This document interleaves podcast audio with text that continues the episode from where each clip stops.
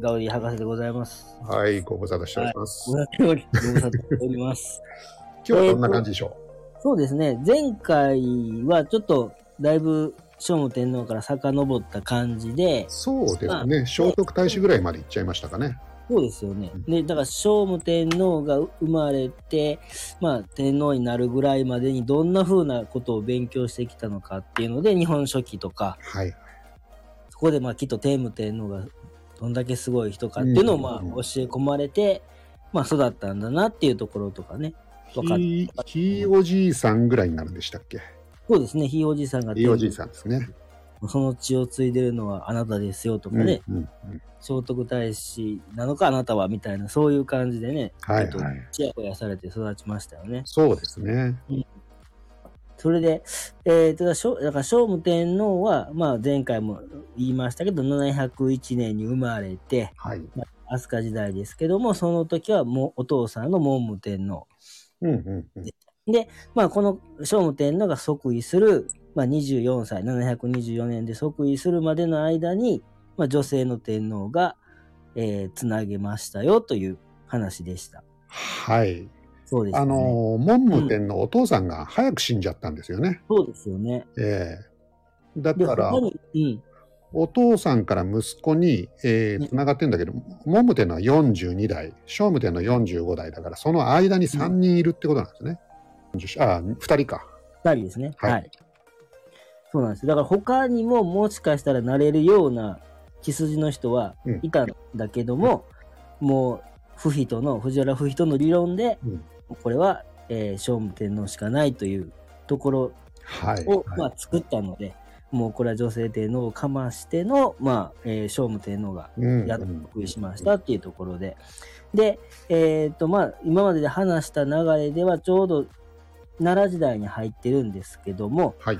えーその時の、まあ、力を持ってた、えー聖武天皇が天皇になった時に力を持ってたのが、藤原不比等という方で、これは、藤原の鎌足りの息子ですね。そうでしたね。はい。で、この時にはもう前回も話したように、えー律令政治っていうのがもうできて上がってましたので、はい。もう政治するの、する人として、うんまあ、藤原不比等が、まあ、力を持てる時代だったんですよね。うんうんうん。で、その後、まあ、藤原不比等はもう、もうだいぶ、あの、おじいさんだったので、まあ、聖武天皇を見届けて、はい。っていうとこまではしっかりと行きましたと。で、で、まあ、ちょうど力は、まあ、だんだんとなくなるというか、まあ、政治に関われなくなってくるんですけども、不人がですか。そうですね。うんうんで、でちょうどこの頃に、まあ、ちょうどバーッと出てくるのが長屋の王っていう方だったんですね。これは藤原系じゃない人ですかね。あの、そうですね。あの、奥さんが藤原氏っていう感じであ、ーえっ、と、まあ、聖武天皇とかとは同じような形ではあるんですけども、はいあの、まあ、お父さんが、えっ、と、聖武天皇のお父さんよりは、まあ、ちょっと位の低い、同じ、えー天武天皇の、えー血筋としてもちょっと位の低いという、まあ、藤原不比等と関わってないとかね、はいはい。そういうところで、えーまあ、まだ部下的な感じで、うんうんうん。まあ、おあの、長屋の王なので、王子じゃないので、まあ、天皇にはならない。はい。血筋では、なる血筋ではあったけどもならないという、もう律令政治の中で、ああ、えー見られたんですけども、まあ、政治の力はあったので、まあナンバー2ぐらいの位置にいたのが長屋の、藤原不比等と長屋の王だったんですね。あ、なるほど。この二人が、まあ、同格ぐらいでになってい政治を司ってた時代があったという。うん。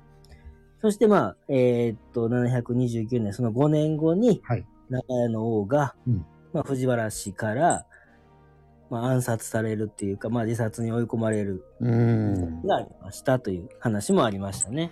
計り事があったということですね。そうですね。で、まあ、長屋の王の呪いとか言われていたので、まあ、長屋の王が、まあ、騙されたとか、はいそういう形であったっていうのは、まあ、みんな知るところだったようなんです。もうこれは長屋の王が藤原家にはめられたっていうのはもう周りの人も状況を見てればわかるような話だったと。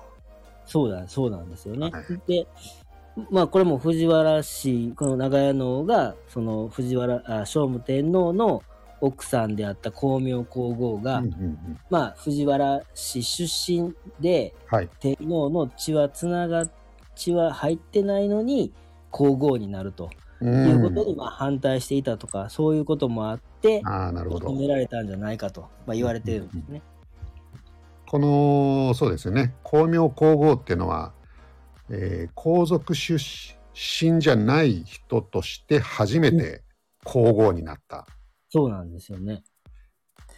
まあだからもう律令政治という中でちゃんと長屋の方が頑張ろうと思ったら、まあ、当然反対するんですけども、うんうんうんまあそこは、えーまあ、こ公明皇后になったとか、まあ、そういうところもあって、まあ、きっと長屋の王と、まあ、藤原氏の間で対立がありましたっていうところと、まあ、はい。言われてます。はい。で、ただ、まあ、この藤原、あごめんなさい、長屋の王を実際に、えーまあ、長屋の王の家を囲んで、えー火をつけたりとかした、まあ、藤原氏の4兄弟っていう人が、その5年後に、えーもうちょっと先だけだな、5、6年後に、まあ、はい病死していきます、全員。ああ、全員死んじゃうと。よこの4兄弟4人とも死んじゃうっていうことですか。そうですね。だから長屋の方が力を持って政治してた後、まあ、亡くなったので、その藤原4兄弟が政治をしてたんだけども、この4兄弟が一気にいなくなるという、まあ、天然痘が流行った。うんうんうんうん。うん。だからまあ今で今見ればねあの、はい単なる病死、そうですよね。まあ、伝染病にかかってしまったとうん。いうことなんだけど、まあ当時はねそんなことわかんないから、そうそうそうそう。これはもう大変ななんか長屋王の呪いじゃないかとそうなんですね。言われてましたね。そういうことですよね。まあそうなりますよね。そうなるんです よ。今でもそんなことあったらまあそういうことい言われちゃいますも んね。誰かのせいじゃないかとか、え何かえじゃないかとか、当たりじゃいないかとか、うん。この4兄弟ってのは不人の子供っていうことですよね。そうですね、不人の子供で、えーっと、まあ、長屋のと同じぐらいの時に、まあ、どんどん、まあ、その、政治に関わっていてたはい。人たちですようね。んうん。だからこの4兄弟が死んだことでもう、長屋のもいなくなる、4兄弟いなくなるで、政治の中枢の政治家がどっとそういうことですよね。そうなんですよ。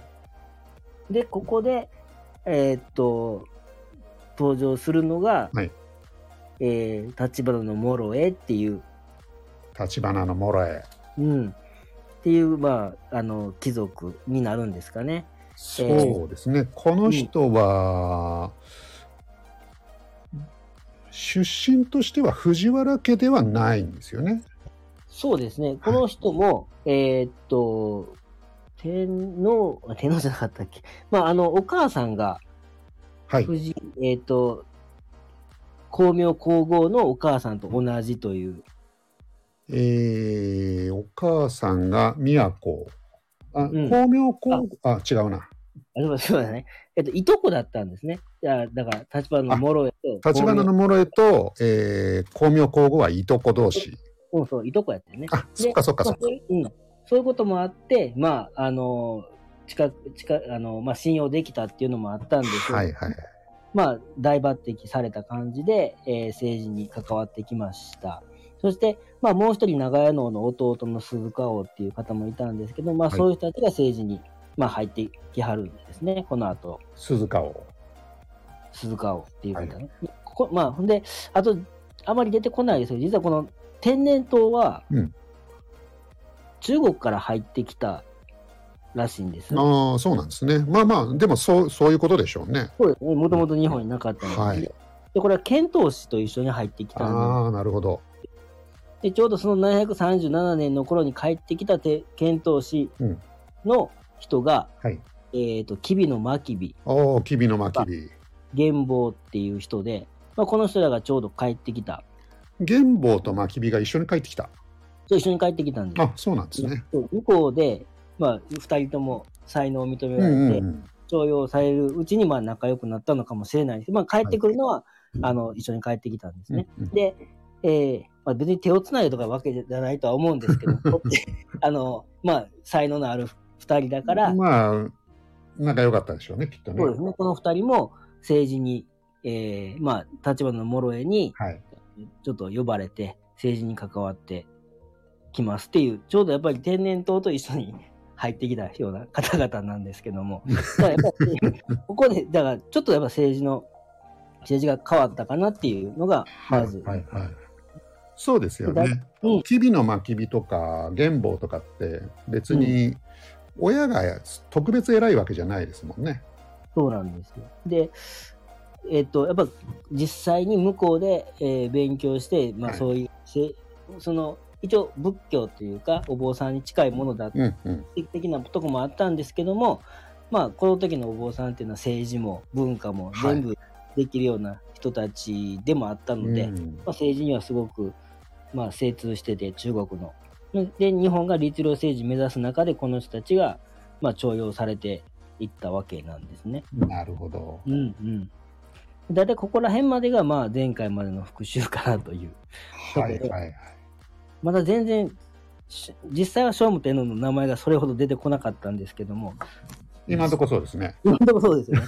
ほんまにそんないる、もう天皇になってるんですけども、まあ、う自分の意思を発しないのか、無事領政治の中で、もう政治は、ね、あの、任してるのかっていうとこなんですけども、こっから、こっからなんです。はい。あの、聖武天皇の、このままやったらね、歴史に名前残りませんもんね、聖武天皇あれですよね。聖武天皇ってのは、まあ、歴代の天皇の中でも、この歴史の教科書に結構名前が出てくる人ですもんね。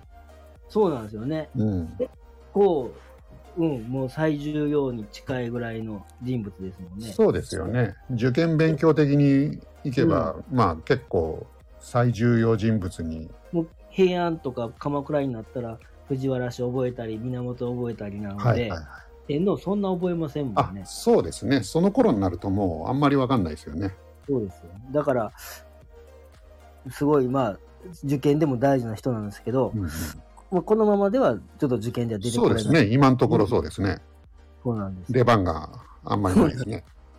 で、ここから、ここからもう、おついに。実ははついに聖武というのが立ち上がる、いもう人生の第二章が始まるんです。おー